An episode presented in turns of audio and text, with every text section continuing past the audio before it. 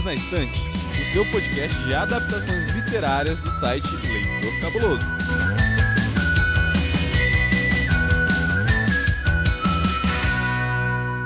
Sabia que tem livro?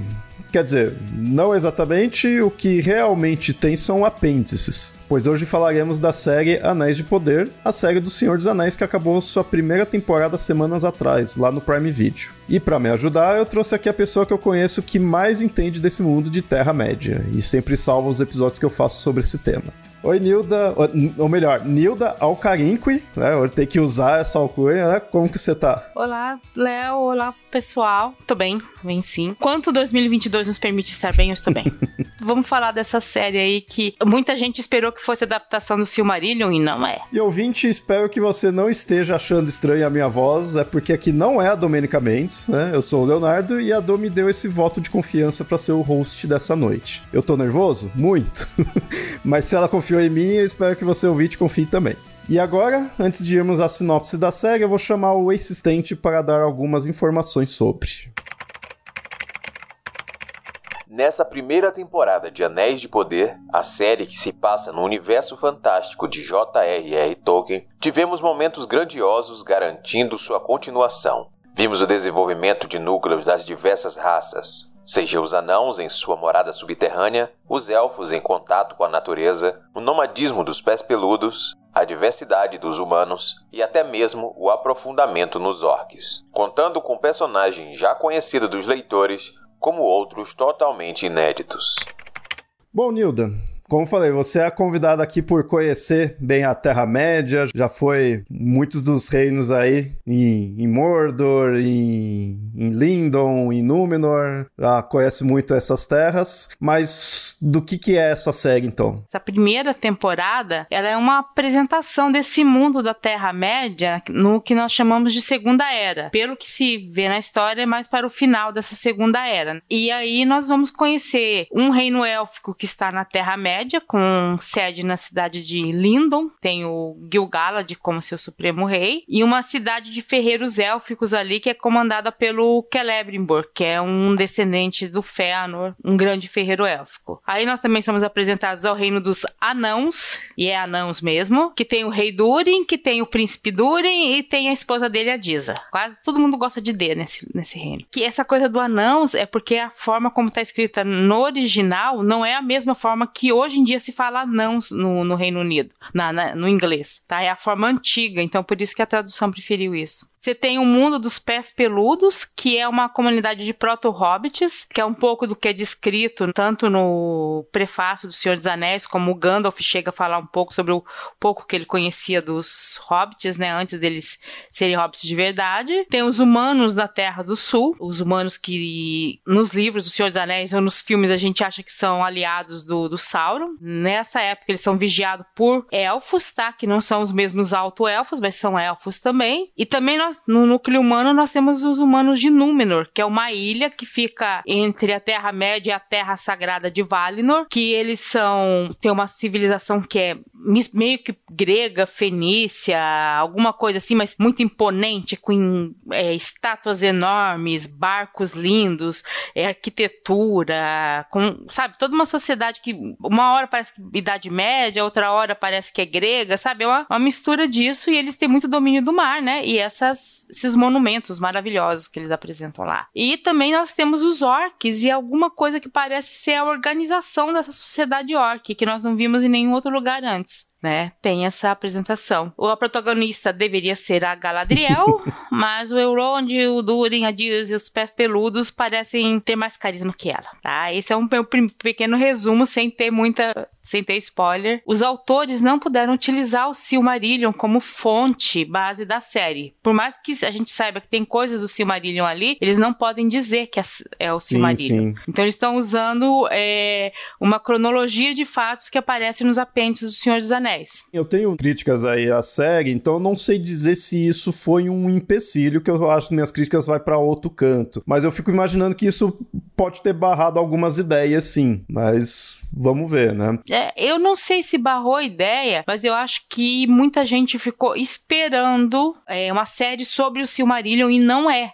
Tá? Isso é uma coisa que ele, você, quem tinha essa ilusão teve que abandonar a série logo. Mas, uh, ouvinte, esse começo aqui como sempre, é sem spoiler, mas a gente já vai é, mostrar o que, que a gente foi achando. E aí, no segundo bloco, a gente vem com spoiler já pra mostrar mais detalhes aí dos núcleos, que essa série é, tem vários núcleos. Isso eu achei interessante, a ideia dos núcleos diferenciados, sendo que alguns gostei mais, outros menos, né? Mas aí a gente se aprofunda no segundo bloco. Nesse daqui, a gente vai falar aí se cumpriu nossas expectativas. Para você, Nilda, você é o que você esperava? Você esperava mais? Como que foi no geral? Hum, no geral, vamos dizer, eu comecei a ver achando que talvez fosse tivesse mais coisas do Silmarillion, não, ou mais parecido com isso, mas logo no, no, primeiro episódio, que é um episódio duplo, né, um e dois, isso já, já deixa claro que não é certo? Não é uma série nota 10, até como série em si, tá? Mesmo que não fosse de uma história que eu conheço, ela tem alguns problemas, mas eu, no geral, eu gostei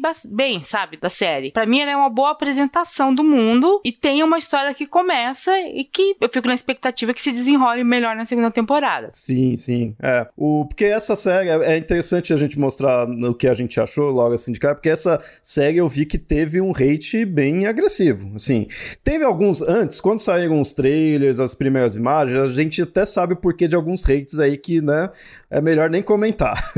Mas depois que a série começou, já que aí quem tinha aqueles primeiros hates lá de personagens novos, tudo já nem ia estar tá mais assistindo. É, agora, depois que começou, continuou tendo muito hate. Algumas coisas eu achei um pouco exagerado, do pessoal reclamando, mas tem coisas que eu acho que tem fundamento e eu mesmo tem muita coisa que me incomodou. Mas também teve muita coisa que eu gostei bastante. Para mim, o principal é a questão de que a série não atingiu a grandiosidade que eu tava esperando. E assim, grandiosidade por ser uma obra de Senhor dos Anéis, como os filmes atingiram. A gente não tem como não comparar com os filmes, né? Porque foi uma obra audiovisual que foi feita e foi grandiosa. Então, teria como chegar em algo daquele.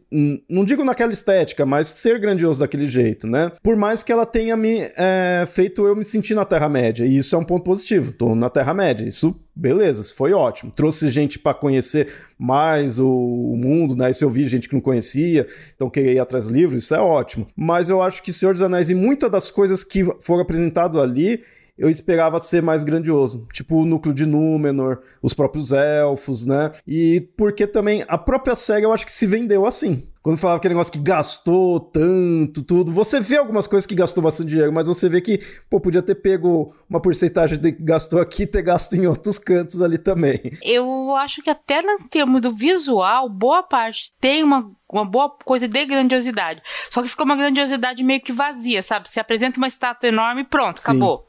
Entendeu? Você apresenta um reino élfico lindo, e, mas aquilo não parece ter função na história. Eu achei isso muito estranho, sabe? A maior parte das coisas grandiosas que apareceram, apareceram que, assim, tipo, por aparecer só, né? Tipo, pra justificar o gasto. Algumas coisas ali eu sei, do que eu já fui pesquisando do pessoal que também conhece, fez lives, fez coisa assim. Algumas coisas ali são easter eggs, que aí Tá, legal. É legal para quem conhece tudo ali, ver, ah, olha, isso daqui é de tal coisa, remete a tal coisa, tudo. Mas muitas vezes, para quem não conhece, quem tá só assistindo ali muito, não vai fazer tanta diferença. Então tem que ver o quanto vale. Apesar de que, sim, é uma série bonita. Por ser essa questão de grandiosidade, a, a parte fotográfica, isso, sabe, as construções isso acho que foi o que mais me remeteu a estar na Terra-média. Então, que nem quando chega em Númenor, que é o que eu mais queria que fosse grandioso mesmo ali tudo, e mostra os locais, pô, que bonito. Aí depois cai um pouco as pessoas ali caem um pouco, sabe? Então por isso que eu acho que o meu problema foi mais assim de atuação, diálogos, o roteiro em si, caiu essa grandiosidade que em alguns locais deveria ter. Concordo, ela mantém muito o espírito da obra do Tolkien, mas ela tem diálogos ali eu, que eu ficava com raiva de escutar, porque parecia coisa de coche, sabe? Porque eh, sabe aquele diálogo que é até bonito, mas não encaixava com a cena, ou não encaixava com a continuação da série. Tem um episódio lá que, que tem o maior discurso, aí todo mundo decide, fala que vai pra guerra junto. Aí já no próximo episódio, não, mas não vai todo mundo agora, sabe? Não só esse diálogo, mas muitas. É, a, a Galadriel mesmo, ela tem muitas falas dela que é pra ser grandiosa, mas que não casa. Uhum. E aí, com o personagem que é tipo que ela, com o qual ela mais tem conflito, que é o Halbrand, o Halbrand olha pra ela e fala: tá, e daí? E porque não casa mesmo. Realmente, assim, eles investiram muito na produção, muito na fotografia, mas tem que pagar alguns roteiristas melhor, sabe? Sim, Acho que sim. talvez. Eu... E isso é um problema problema que Hollywood tem enfrentado muito. Problema com o roteirista, às vezes não escutar o roteirista, tentar impor um, uma métrica. Tem uma coisa que eu chamo de, de vício de Hollywood. Então, assim, O Senhor dos Anéis é uma obra que ela foge muito dos parâmetros esperados.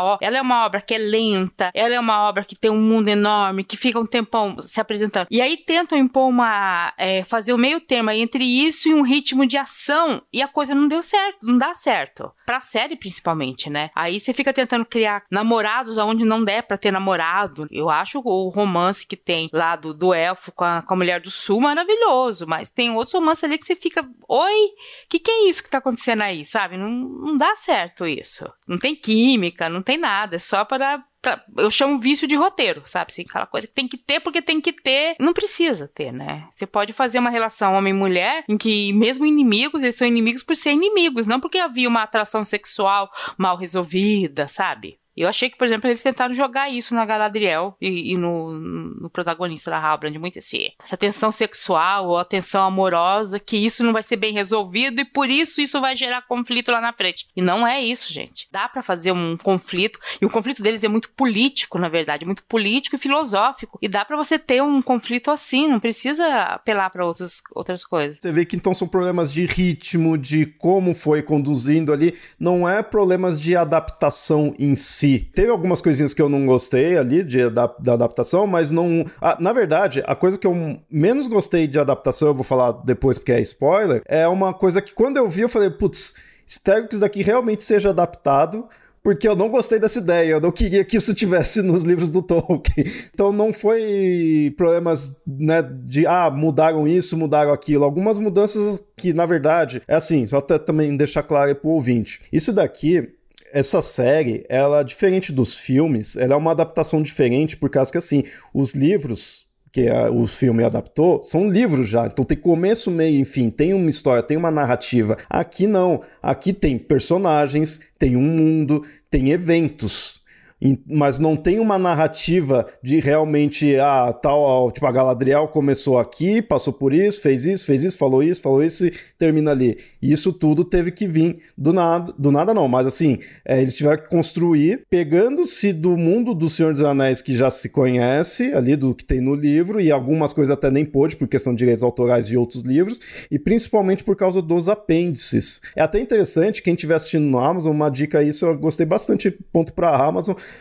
você vai no X-Ray, quando está assistindo, você dá pausa ou no, no computador você consegue pelo mouse. Lá muitas vezes tem mostrando lá os atores, né? Isso já é bem conhecido. E nessa série, né? Mostra os atores, outros papéis que fizeram. E nessa série também eles colocaram curiosidades de onde pegou algumas informações. Ah, em apêndice tal, os elfos, mostra que os elfos eram desse jeito, blá blá blá blá blá. É o que está mostrando relacionado com aquela cena específico. Isso é uma fonte de curiosidade bem interessante. Eu gostei bastante. Toda hora eu parava para ver se tinha, né? A Amazon ela gastou bastante bastante com esse título e alguma das partes que ela gastou foi criando isso, porque a gente acha que é barato, mas ela contratou gente para fazer isso, contratou no Brasil para ajudar quem fosse dublar, como dublar, como falar as palavras élficas direitas, sabe? Tiveram esse cuidado que muita produção não tem.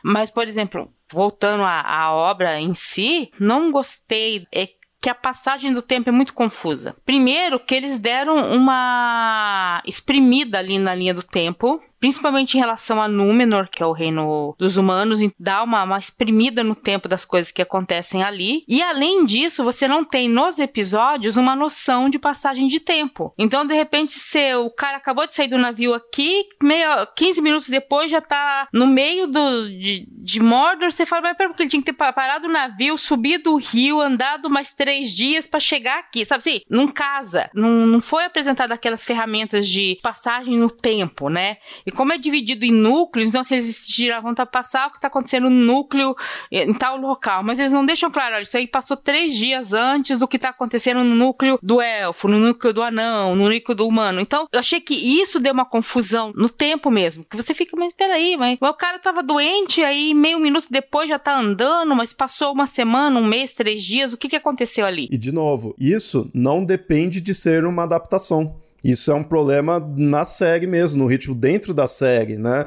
Como eu falei, os problemas foi de série, não de adaptação. E que nem eu tava falando, né? A adaptação estão pegando de uma coisa que tem que pincelar, né? Então é natural que tenha mudanças. Essa série, ela tem que ter mudanças de adaptação por causa disso, por você estar tá pegando de uma obra que não é uma obra começo, meio e fim, tá indo para outra mídia, né? Então, né, uma adaptação vai mudar. E uma atualização de época, no sentido que, por exemplo, os personagens novos, ter um elfo com um personagem negro, né? Começar a ter essas coisas que a gente que tem bom senso sabe que é bom fazer isso, né? Pra ser uma coisa inclusiva. Acho que nem precisa entrar nesse caso, mas é meio óbvio. E assim, de todos os elfos é o mais bonito. Porque o que eles não fizeram questão nessa série é de colocar elfo modelo, que tinha que ser modelo padrão de qualquer jeito, independente da qualidade artística. Eles contrataram atores pela qualidade artística, independente de corresponder ou não a esse modelo de beleza que, que tinha nos filmes, né? E eu achei isso muito interessante, porque também deu outras caras pros elfos, não é aqueles elfos padronizados, sabe? Tipo, todo mundo fez é, harmonização facial ali, sabe? É, é, é, cada um é de um jeito, e eles eram também cada um de um jeito. O Tolkien nunca descreveu os elfos como todos iguaizinhos. Eu não cobrava beleza dos elfos, né? Tipo, azar deles assim, mas os, os únicos elfos assim, realmente que, eu, que pra mim seriam bonitos é o, é o Arondir e a Galadriel, né? Os outros tá uma aparência mais amena pra, pra feio, né? Tem alguns ali que são feios mesmo. Mas tudo bem. O que me eu senti falta nos elfos foi uma certa imponência para mostrar uma certa imponência, uma certa grandiosidade.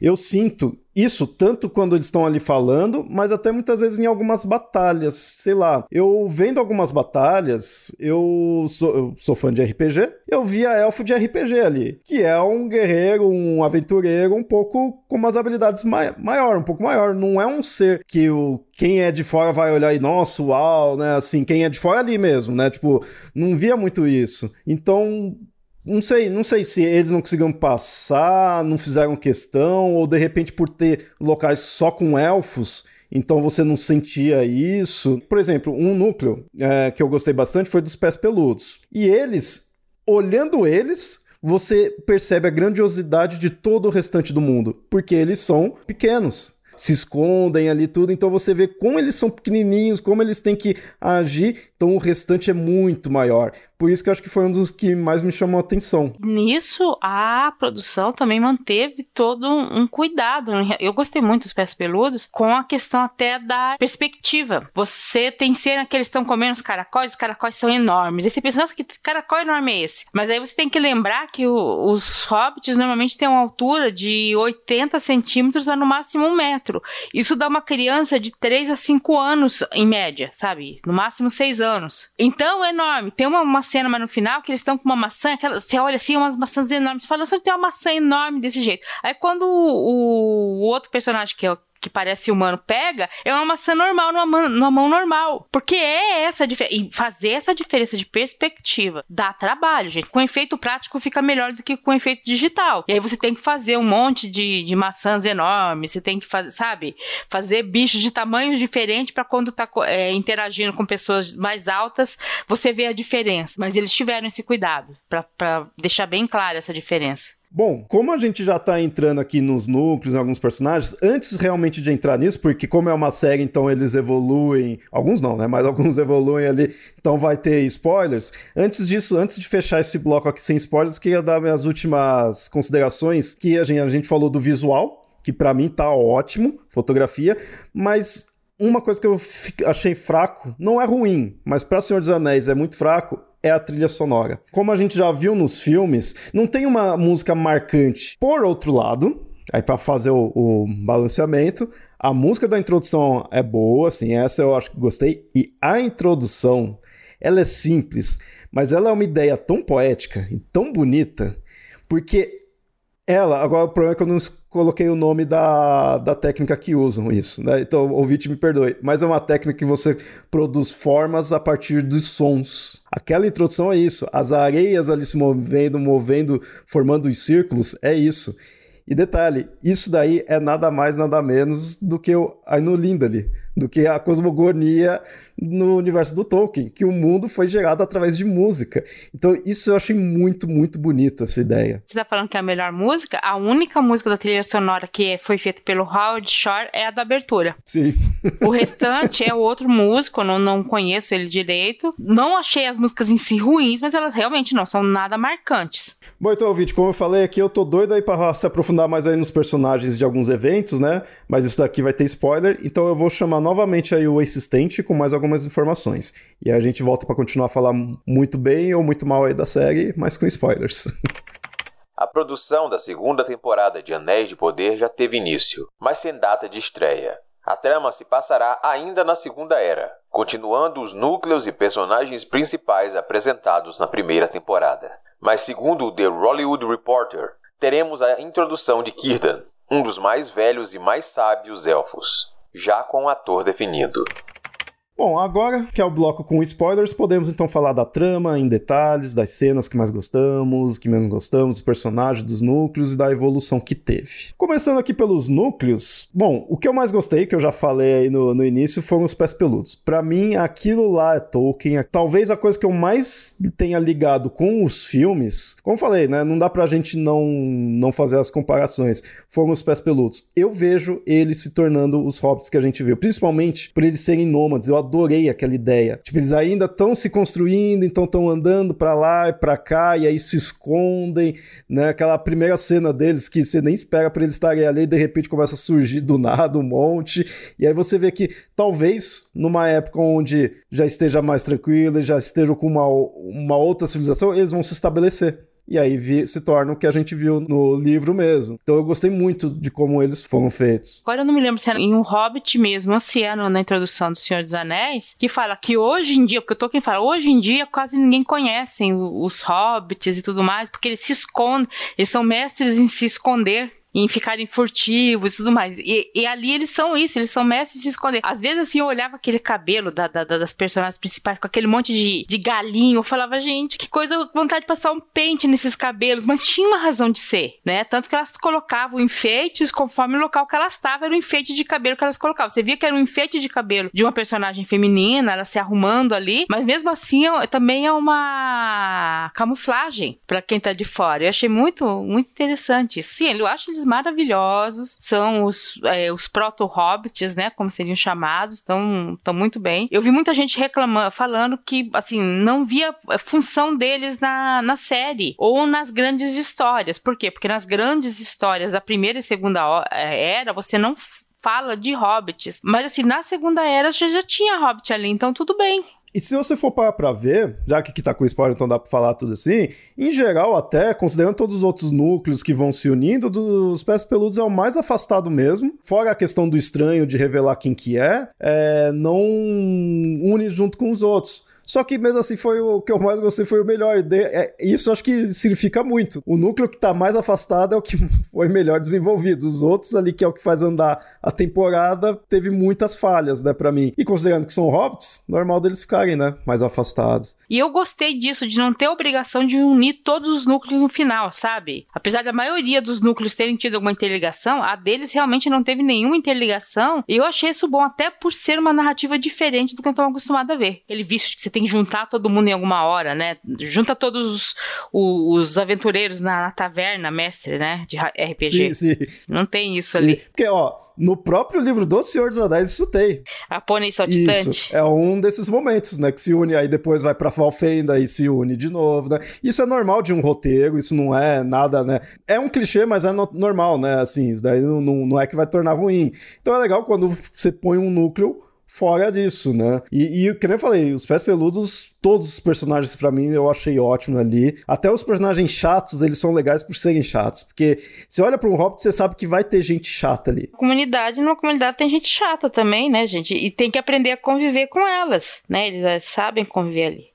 Bom, mas tirando-se os pés peludos, né? A gente também tem os humanos lá da Terra, as terras do sul, que não tem só humanos, tem humanos e tem orcs. Esses eu gostei de como foi a questão do local, do, de ter posto que era Terra do Sul, tô perto ali do que iria se tornar Mordor. Então eu vi, putz, esses daqui que vão estar tá enfrentando bastante perrengue. Eu gostei dessa ideia de estar tá os orcs ali. E eu gostei de ter aqueles elfos que fica, tipo, fazendo a, a patrulha, a vigilância. ali, vigilância, que ali eu vejo uma certa grandiosidade dos elfos, porque você tá pondo com os humanos, então fala meio que aquela uma arrogância que eu acho interessante por isso, tipo, a gente consegue cuidar aqui de vocês, né? Vocês estão aqui, vocês estão perto de algo ruim e tudo, e nós que, né, nessa arrogância élfica, nós temos capacidade. A gente não pode deixar vocês sozinhos, que vocês são meros humanos, né? Então eu vi essa disparidade. Só que aí quebra, mas quebra de uma forma boa, pelo romance que o Arondir tem com a.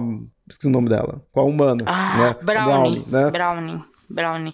Mas ah, é, eu gostei de mostrar isso. Tem vários diálogos que mostram o porquê dos humanos não gostarem dos elfos e até mesmo dos do povo que vem lá de outro reino. Porque tem isso na obra de Tolkien, pincelado, mas tem, que esses humanos, por exemplo, quando alguns é, reis de Númenor vão para lá, em épocas anteriores a essa, eles vão só para explorar a terra, pegar madeira, pegar matéria-prima e ir embora, sabe? Eles não desenvolvem muito aquela região, eles não levam sabedoria. Não... E, e, ali também você vê que os elfos estão vigiando eles, mas parece que não tem uma, uma troca de conhecimento ali, sabe? Vou ajudar vocês a evoluírem. É tipo, tô esperando vocês evoluírem sozinhos, né? E aí, aí isso explica porque lá na frente tem a divisão entre eles, né? Uns ficam de lado de outro. E eu gostei que mostra que ele é um vilarejo, ele é uma coisa bem ruim, assim, fraca, né? Não é um reinado, tudo, até porque eles tiveram. O passado deles tem relação com o. Quando de alguns se unirem com, com o Melkor, né? Tudo. Então, eles têm um passado pesado e com isso eles ficaram aquela coisa bem fraca, né? Um vilarejo ali sendo atacado pelos orcs. Gostei disso, mostrar uma coisa bem Sabe? Não são os grandes reis humanos. Eles não são os grandes reis humanos, mas é o que eu falei. Parece que os, os elfos também não faz muita questão de levar sim, melhorias para eles, tá né? só meio conter. Os elfos estão ali só pra ver, ó, vocês já se uniram com o inimigo, então aqui, ó, a gente tá de olho, hein? É, foi bem isso daí. E eu gostei dessa ideia, eu gostei disso, né? Porque eles apresentam, né? A gente tem um núcleo dos elfos na Terra-média, né? Você tem as grandes cidades élficas, mas eles meio que vigiam os humanos ou os outros povos que estão lá. Mas parece assim com. E isso é uma coisa interessante, porque eles têm muito conhecimento, mas para muitos povos que estão ali, eles meio que se consideram superiores, se põem como superiores, e isso causa alguns problemas para eles. É, é, estranho isso, porque a gente coloca. A, a, a gente conhece os elfos lindos, maravilhosos, eles estão estão do lado do bem, mas acho que às vezes a maneira como eles se colocam em relação aos outros povos é o que coloca. E, por exemplo, eles têm muito relacionamento com os anãos, né? E de repente você vê, tem o, o capítulo que o Durin, o príncipe Durin, vai lá para falar com o rei dos elfos. O rei dos elfos tenta usar diplomacia com ele e o Durin dá um, um chapéu nele na diplomacia e na fala né? Tipo, porque meio que corta a empáfia, né? Que o, o, rei elfo começa a exprimir ele, ah tá, mas e essa pedra aqui, não sei das quantas, e o rei já fica todo desconcertado com, com as coisas, porque o cara joga lá, faz um jogo ali, não responde a pergunta e ainda deixa o cara numa saia justa que, que nem era tão saia justa assim. Aí você fala, nossa, mas esses caras não eram os reis da, da diplomacia, do papo, e estão sendo. Um anão tá, tá passando eles para trás. É, mas você vê que eles começam com toda uhum. aquela empáfia deles ali quando eles estão sempre atrás. Eu achei interessante mostrar isso, porque os elfos têm muito disso. E não é por maldade, é pelo fato deles terem milhares de anos, muitos deles ali terem muito milhares de anos. Às vezes eles não conseguem perceber o que tá acontecendo. O Durin, tem uma fala do Durin com o Elrond, que o Durin meio que fala isso, tipo, passou 20 anos da minha vida, o outro, ah, é só 20 anos. Pô, eu casei, tive filho, isso, aquilo, aquilo outro, construí uma cidade inteira e para você, nada. Você vê que nem, nenhum dos dois ali tava fazendo isso por mal, mas é porque como a visão deles é muito diferente do tempo, então deu esse impasse. Eu achei muito legal isso daí. E assim, né, indo pro núcleo dos anões, é um, um núcleo maravilhoso, mostra toda a grandiosidade dos anãos, dá um pouco assim no pincelado do porquê que eles podem cair, mas o, o núcleo do, do Durin, da Diza, esposa e até do pai do Durin é um núcleo familiar muito interessante. Eu gostei muito. O romance do, do, do Durin com a, com a Diza, eles são um casal bem equilibrado. Eles estão juntos em tudo, se amam, mas também brigam ali, sabe? Aquelas brigas de casal. Muito interessante, que você vê que não é briga sério, mas é aquela briga de casal. Porque seu pai tem piolho, não, sua mãe que tem. É umas coisas assim. Daqui a pouco eles estão aos beijos e tudo bem. Mano, ela acho que das personagens novas foi os que eu mais gostei. Eu gostei muito ali da relação que ficou com o Durin. E de fato também,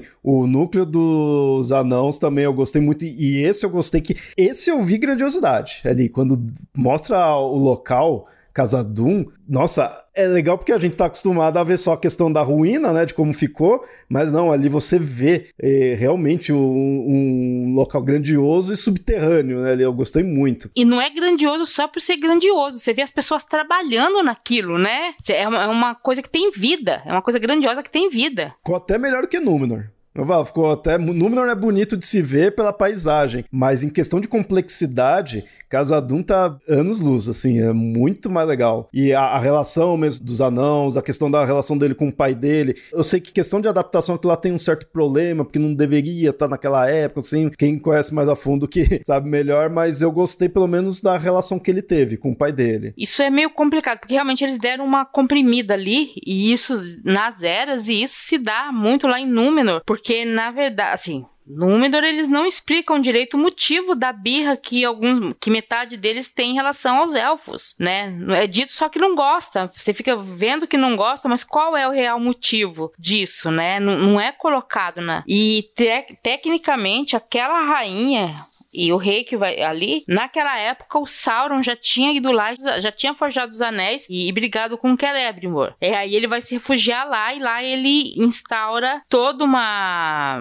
briga, né? Começa a instar um contra os outros e acaba criando toda essa briga que tem. Mas isso é tipo uns 200, 300 anos daquela da rainha Mírio. Que é quando ele vai como Anatar. Eu que não conhecia muitos detalhes daí, eu sabia só dessa questão do Anatar, tudo meio por alto, eu senti falta disso, para você ver. Porque o Halbrand, já que é com spoiler, o Halbrand é o, é o Sauron. Ele faz um papel nisso daí de estar meio que, tipo, disfarçado, mas foi longe de ser como foi, como é o Anatar. Um criador de discórdia, né? Que número você fala que você tem o Isildur, ah, porque eles são dos fiéis, e não explica direito, assim, é tipo, eles são fiéis aos elfos. E na verdade não é que eles são fiéis aos elfos, eles são fiéis ao Deus único, Eru, e aos Valar, que são os representantes de Eru no, na Terra-média. Tem uma outra questão ali que ficou só pincelada, porque tem a morte do, do rei Tarpa Palantir, e aí vai, próxima temporada, a Miriam vai se tornar rainha, mas tem ali um, uma perspectiva de golpe de Estado, alguma coisa ali acontecendo. Um dos grandes problemas é que parte desse povo começa a não aceitar morrer, que eles veem que os elfos têm vida longa e praticamente são imortais, e eles começam a achar injusto que eles morram. Aí eles começam a renegar o Deus único por causa disso. A única explicação que tem mais ou menos é que os elfos vão roubar nossos empregos. Então, eu achei tão.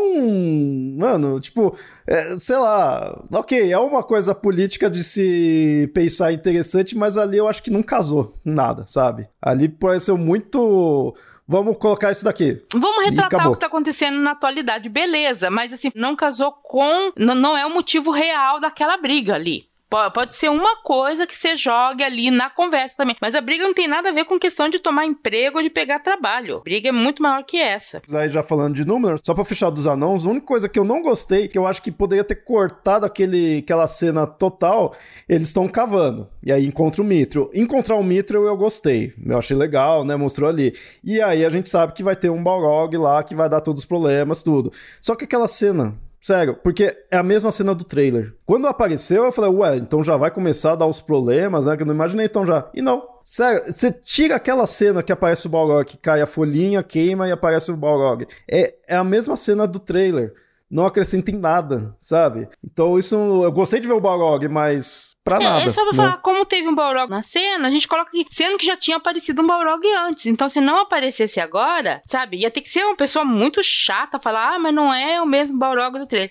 Mas não dá para aparecer um Balrog agora por mais que a gente saiba que vai aparecer uma hora, porque eles vão ter que muito minerar mithril. E o motivo do rei não querer minerar o mithril é muito plausível. A área de mineração de mithril é uma área que desaba e as pessoas podem morrer, sabe? Então, assim, é um motivo totalmente plausível. Nós não mineramos em área que desaba e que pode matar, não. Então, mas fora isso, foi a única coisa assim que eu falei, nossa, pra quê, né? De restante, eu achei dos, an dos anãos ficou muito legal. A relação do, do Durin com o Elrond eu gostei. Sabe, no começo o Elrond eu fiquei meio assim, nossa, não, eu não vejo ele virando o Elrond do, do Hugo Weaving, né? Do Senhor dos Anéis. Mas depois eu me acostumei com ele e falei, pô, o personagem tá legal por causa da relação que ele tem com o Durin, né?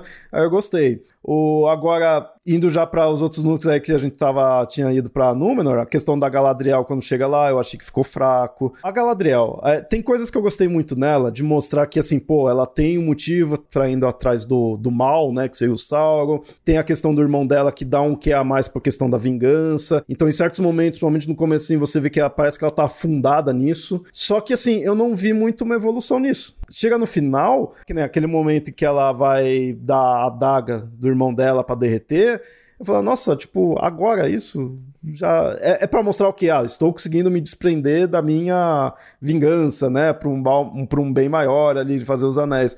Mas ficou a série inteira ela do mesmo jeito para no final ela com um ato mostrar que, sei lá, mudou e não mudou, sabe? No ato não demonstrou mudança. Se desapegou de um bem mas não demonstrou mu tanta mudança. Que essa série seria uma série para mostrar como a, Gal a Galadriel evoluiu até virar sábia, eu já sabia. Só que nessa altura do campeonato, ela tem mais de, de 3 mil anos. Descobrimos depois, num diálogo fortuito, nada a ver, que ela já era casada, tá? Eu, eu fiquei seis, seis, sete episódios perguntando cadê o, o Celeborn, cadê o marido? Porque eu falei, no mínimo, noivos, esses caras, eles já eram nessa época, gente. Eles já se conheciam nessa época. Cadê esse homem? Aí, de repente, ah, é, o meu marido foi pra guerra e não voltou, eu não sei onde ele tá. E sendo que até aquele momento, toda a saga dela só falava do irmão. Termina ela falando da questão do irmão. Tem um marido que sumiu e tá tudo bem? No começo da série, eu achei que ela tava muito, sabe, a adolescente rebelde contra o mundo. Não, gente, a Galadriel, assim, ela tem questões, ela tem problemas, ela era guerreira, ela era uma militar, mas ela não é, nessa altura do campeonato, ela não é mais a adolescente rebelde contra o mundo. Ela podia não concordar com o que o Gil Galad falando, mas ela já já deveria saber argumentar. Ainda mais porque ela tem alguns poderes meio que telepáticos, né? E isso ela sempre teve. E aí, junta que ela fica lá interagindo com o Halbrand, os roteiristas tentam dar uma área assim, tipo, que o Halbrand tá tentando seduzir ela sexualmente, aí você fala, caramba, gente, não, pra onde que isso tá indo? E antes que alguém fale, ah, é porque as obras de Tolkien não tem sexo. Gente, tem amor, tem relacionamento, até tem menções a sexo na obra de Tolkien, mas é, não é um elemento definidor de ação, de, de grandes ações até de uma pequena ação ali, de, de um romance, de um motivador de um ou outro personagem. Mas não é, e, e não é elemento de, de cena, de, sabe? Ah, como em Guerra dos Tronos, vamos pôr uma cena de sexo aqui. Não é. Senhor dos Anéis não tem isso. Eu ouvi dizer que não foi objetivo aí dos produtores, roteiristas e tudo, eles não quiseram passar essas ideias de flerte, daí, mas passou. Se eles quiseram ou não, passou sabe? E se, se não quiser, então foi mal feito, porque muitas coisas lhe passam, que isso também me incomodava, mesmo que a gente descobre que o Sauron, que ele é o Sauron, mas só no final. Sempre ficou a temporada inteira, o pessoal suspeitando, ah, é o Sauron, não é? O que, que vai ser, né? Tinha gente que suspeitava dele ser um dos espectros, né? Se tornar o, o Rei Bruxo, que eu acharia até mais legal. Era bem plausível ele se tornar um dos reis do mal, um, um dos reis que se tornariam aliados do Sauron. Era muito plausível. Achava muito melhor que os porque eu, eu não gostei gostei dele, a direção dele, a atuação dele, eu não, eu não gostei do, do personagem. E aí colocar ele como Sauron foi pior ainda. E a da Galadriel, nessa relação que ele teve, piorou o personagem dela, eu achei. O dela, eu entendo deles querem mostrar uma evolução para ela, mesmo que isso quebre essa questão, ah, ela não era uma adolescente re revoltada, né, uma adolescente rebelde. Isso estraga, né, se você adaptar dessa forma. Mas pelo menos então colocasse ela em seguida evoluindo, porque ela vai se tornar. E eu não vi essa evolução. Sabe, a temporada inteira ela ficou nisso. No sétimo episódio, só que mostra um pouco depois que explode, que vira, né, que nasce Mordor ali, que aquele episódio e aquela cena, aquilo vai. Ali eu vi Senhor dos Anéis. Ali eu vi algo do grandioso, tudo. Aí no episódio seguinte, que eu achei meio paradão, assim, foi só para mostrar as consequências, ela já tem algumas frases, assim, algumas coisas que a, ah, ela falando, o negócio de você não... Não ir pro lado do mal, né, tá? É, então, pô, aqui tá mostrando uma certa evolução, mas pagou nisso só, sabe? Só foi No, no episódio seguinte, no oitavo, que era o último, que aí ia finalizar tudo. Por isso que eu falo, é ritmo. Um dos grandes problemas é ritmo. A gente teve os dois primeiros de boa, o terceiro acho que caiu um pouco, aí o quarto e o quinto para mim foi um episódio só de tão lento assim, sabe? Tipo, as coisas que foi acontecendo dava para cortar muita coisa, juntar numa coisa só. Não aconteceu nada. Aí que era para mostrar a grandiosidade de Númenor, não mostrou. O seis é ótimo, que é quando vem o Adar, explica quem ele é, isso eu adorei, tem a explosão de Mordor. Aí o sétimo é não tem nada, na, na minha opinião, assim, não acontece nada, só as consequências. Poderia de repente ter posto alguma coisa para ter a mais ali. E o oitavo, que é para finalizar, para mostrar tudo ali, fechar com chave de ouro. Assim, foi corrido. Porque aí o, o Halbrand já chega lá, porque depois que tem a explosão, né? Aí eles ficam tudo machucado lá, tudo. Aí o Halbrand vai para lá, vai rápido pra caramba. Eu achei meio estranho. Isso na série, que ela não demonstra passagem de tempo. Aquilo ali pode ter sido dois dias e pode ter sido um mês, você não sabe. E aí ele vai para lá, isso eu achei interessante o jogo que eles foram fazendo, que começa o último episódio com o estranho, né? Vamos voltar a falar dele lá, mostrando que ele é o Sauron. Nisso eu posso elogiar a produção de dar coisas enganosas pra gente. Desde, o, desde os trailers que dava a entender que era uma coisa e era outra, né? Tanto positivo como negativamente, como esse último episódio também tem isso. Acha que tava levando pra uma coisa, e aí começa falando que, que, que o estranho é o Sauron, para depois você descobrir que não é. Não são grandes reviravoltas, mas eles sempre introduzir alguns elementos para deixar a gente na dúvida. Nisso de esconder o jogo, eles esconderam bem. A solução desse esconde que não, nem sempre foi boa, né? Mas. Sempre ficou essas duas dúvidas: quem o Halbrand é mesmo e quem que é o estranho. Principalmente o estranho, né? Por não conhecer nada, que caiu o meteoro lá, ninguém sabe nada. E aí, logo no começo do episódio, uma, ah, você é o Sauron. Aí eu, putz, nossa, já, né? Mas aí depois, quando foi desenvolvendo aquela abril, eu falei, hum, isso daqui não é o Sauron, não. E aí já começou a mostrar que era um dos easter. Todo mundo tá chutando de ser o Gandalf. Eu, ó, o que faz eu achar que possa ser o Gandalf? Porque o Gandalf é famoso. Só isso.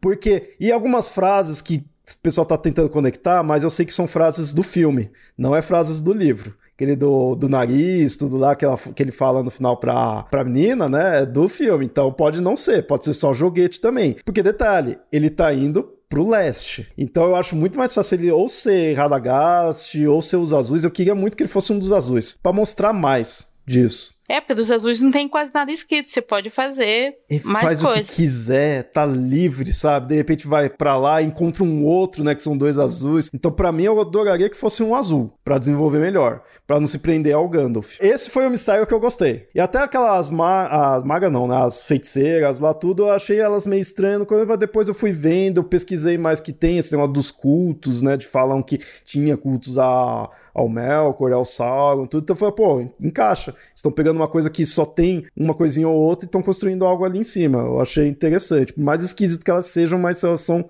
para ser daquele jeito. Esse eu gostei. Por outro lado, o Halbrand, né, o outro mistério, é isso. Eu já não gostei dele desde o começo.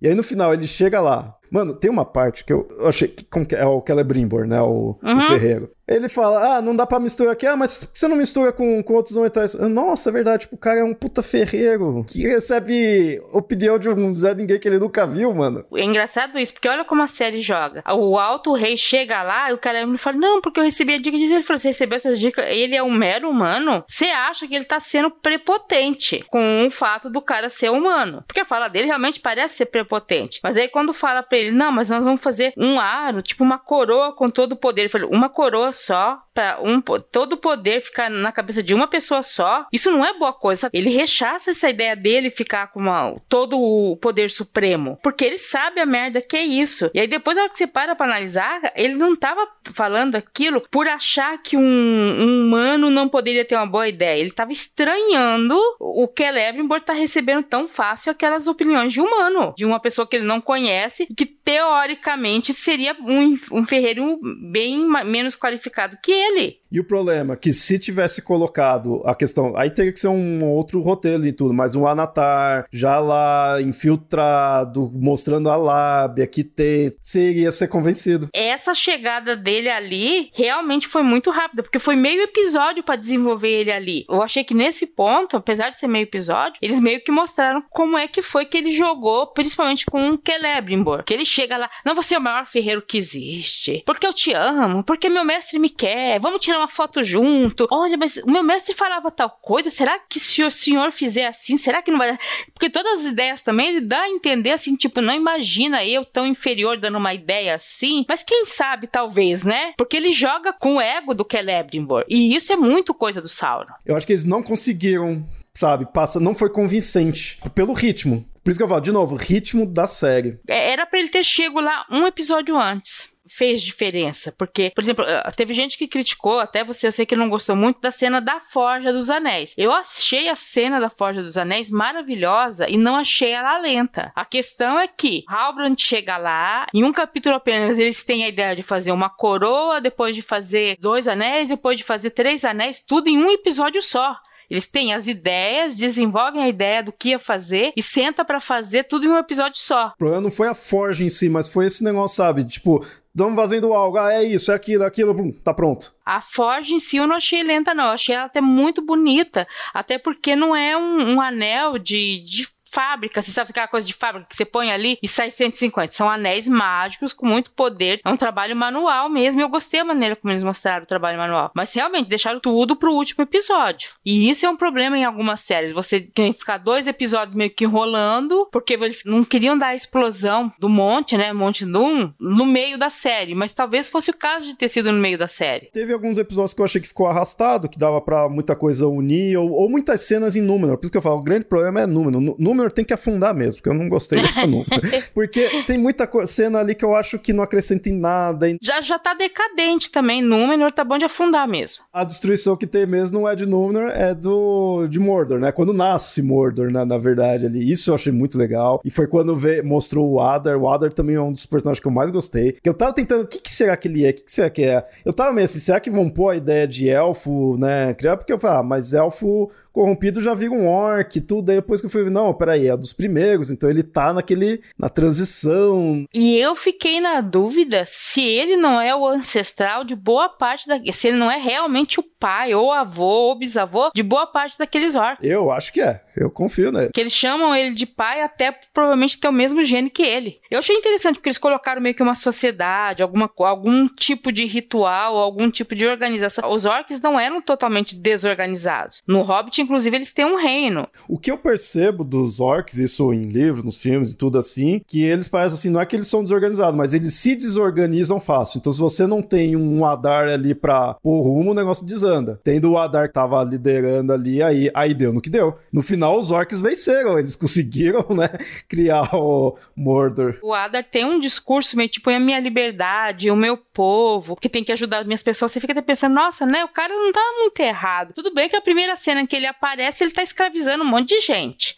Mas, é, eles têm direito a essa liberdade. O que, que ele faz com essa liberdade? Um grande desastre ecológico acaba com, com uma área inteira, destrói rio, não sei das quantas. Você fala, aham, aham, é essa a liberdade que ele quer, né? Mas tudo bem. Ele tem no, no Game of Thrones, né? Pra quem é fã, Game of Thrones eu não acompanho, não sei direito o personagem dele, mas ele tem também na série do Troia. A série do Troia também tem uns atores meio mequetrefe, mas ele é um dos que eu gosto mais, que ele é o, o Odisseu. É um dos que eu mais gostei na série de Troia e nesse daí também foi um, eu, um dos personagens que eu mais gostei, o Adar. Esse que é estranho, porque você tem personagens bons, como os autores, você tem outros atores que você vê que parece que são bons, mesmo a atriz da Galadriel, você vê que ela parece ser uma boa atriz, mas o personagem, ah, tá complicado, tá complicado, assim, os diálogos dela e tal, mas tá meio complicado ali. Ele sim é o vilão da série, ele pegou o peso, não o Sauron, mano, essa deu muita raiva. Eu espero que ele vire vilão mesmo, porque inclusive nos filmes, os dois primeiros filmes, o vilão é o Saruman. O Sauron só aparece no final. Eu queria que o Sauron aparecesse mais pra mostrar por que, que ele é malvado, sabe? Por que, que ele é o mal, né? O que, que ele fez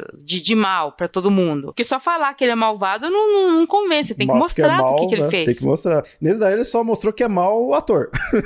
É. Você não gostou muito da Mithril, né? Porque é aquela coisa, é, veio do nada quando contando ali, a cena é muito bonita, aparecer lá o, o Balrog lutando com não sei quem que seria o elfo ali. Só fala o elfo só. Que cai o raio na árvore e na árvore tinha uma Silmaril. E aí a Silmaril derrete e forma o, o Mithril. Eu achei meio, é, pra quê?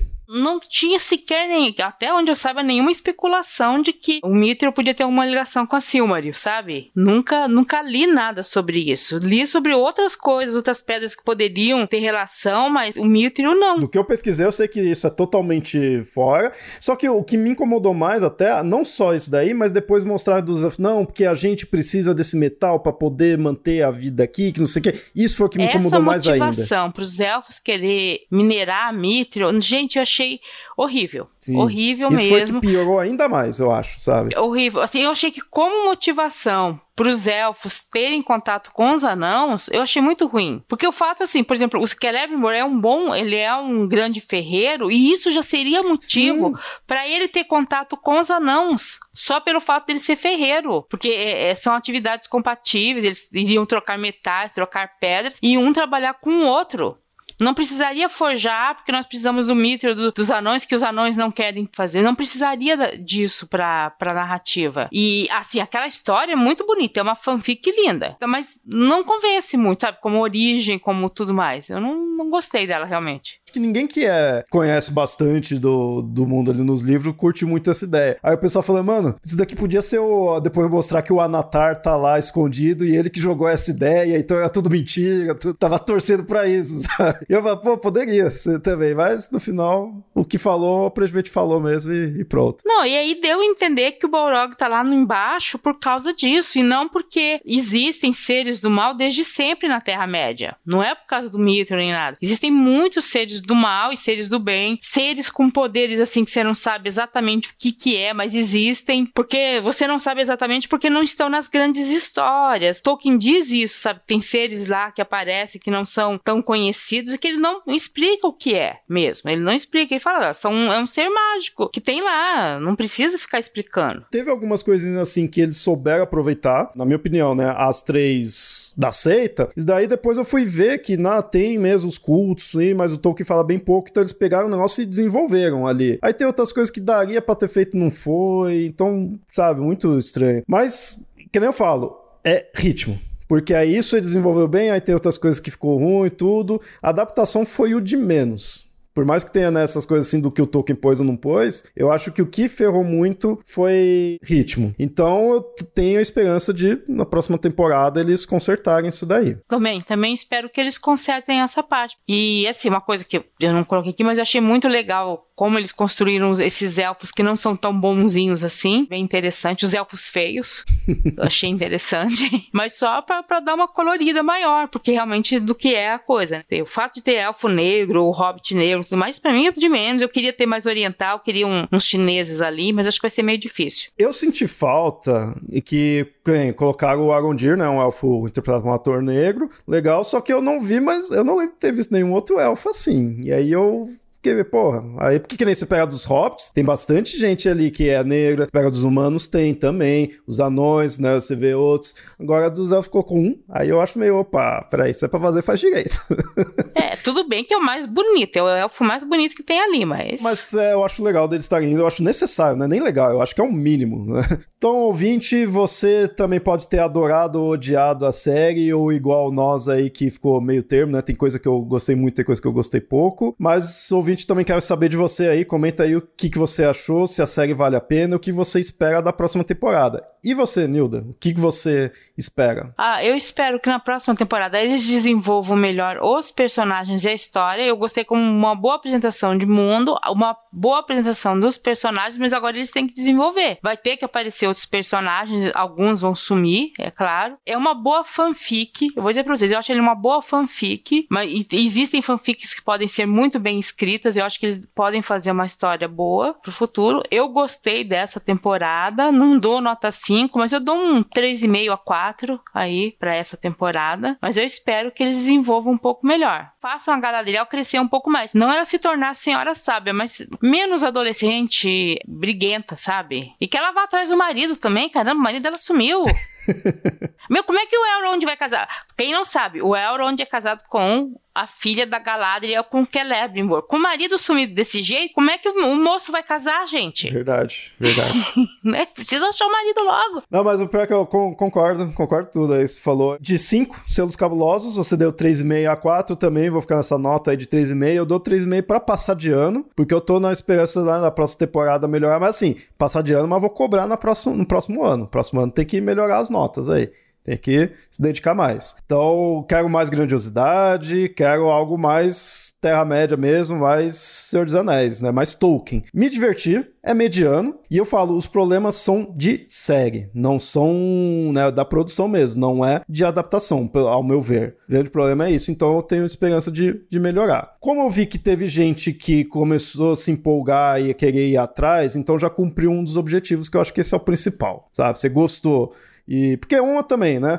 A série, por mais que a gente queira um monte de coisa e tudo, a série não é feita para nós que somos fãs. A série é feita para um público geral. Então, trazendo gente, tornando mais pessoas fãs das obras do Tolkien, já é um ponto positivo. E isso eu ouvi falar que tá conseguindo. Então, só espero que melhore, né? Só espero que mantenha uma evolução, porque são mais cinco temporadas que eles prometeram, né? Mais quatro, né? Mais quatro temporadas. Então é isso. Vamos já finalizando esse episódio aqui, porque esse daqui não é uma obra do Senhor dos Anéis do Tolkien para ser gigantesca, então a gente já pode finalizar. Mas antes, Nilda, antes de partir, me diz, na verdade, onde as pessoas podem te encontrar. Elas vão te achar no Condado, em Númenor, nas Terras do Sul, onde mais? Eu atualmente tô mais pra Mordor que qualquer outro canto, entendeu? Muitos fãs de Senhor dos Anéis chamam São Paulo, é a grande São Paulo de Mordor. Na internet, vocês me acham no Twitter, no nilda.alcarinque, e vocês vão aprender como escrever. No site, vocês me procurem aí no Mitografias, que é o site do Léo, que tem muito material lá sobre o Senhor dos Anéis, inclusive, tem toda uma série produzida aí sobre livros que não são sobre o Senhor dos Anéis, mas que são do Tolkien. Aquela série é muito boa, viu, Leonardo?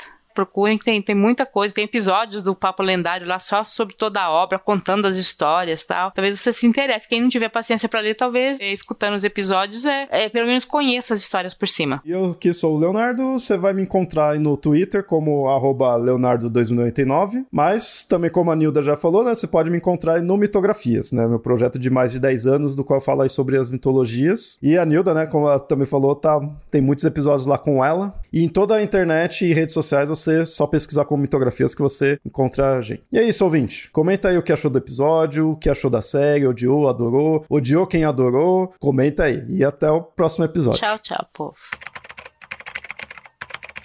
Contribua para novos episódios do Perdidos na Estante em catarse.me barra leitor underline cabuloso ou no PicPay. Se você é das redes sociais, nos encontre em twitter.com.br perdidosestante e instagram.com.br perdidosnaestantepod. Você acaba de ouvir o podcast Perdidos na Estante. Apresentação: Leonardo Tremesquim e Nilda Alcarinque. Pauta: Leonardo Tremesquim. Produção: Domênica Mendes. Edição: Leonardo Tremesquim. Assistente: Ace Barros. Capa e descrição da imagem: Amanda Barreiro. Agradeço demais aos ouvintes, mas esse episódio é um oferecimento especial aos nossos apoiadores: a Erechu, a Liden Bergamo, Alan Felipe Felenon, Amaury Silva, Caio Amaro, Camila Vieira, Carol Vidal, Carolina Soares Mendes, Clécio Alexandre Duran, Daiane Silva Souza, Guilherme de Biase, Igor Bajo, Janaína Fontes Vieira, Lucas Domingos, Lubento, Luiz Henrique Soares, Marina Jardim, Marina Kondratovic, Moacir de Souza Filho, Nilda, justamente a Nilda que participou aqui hoje, Priscila Rubia, Ricardo Brunoro e Rodrigo Leite. Um agradecimento a todos os que contribuem e contribua você também para novos conteúdos no site Leitor Cabuloso.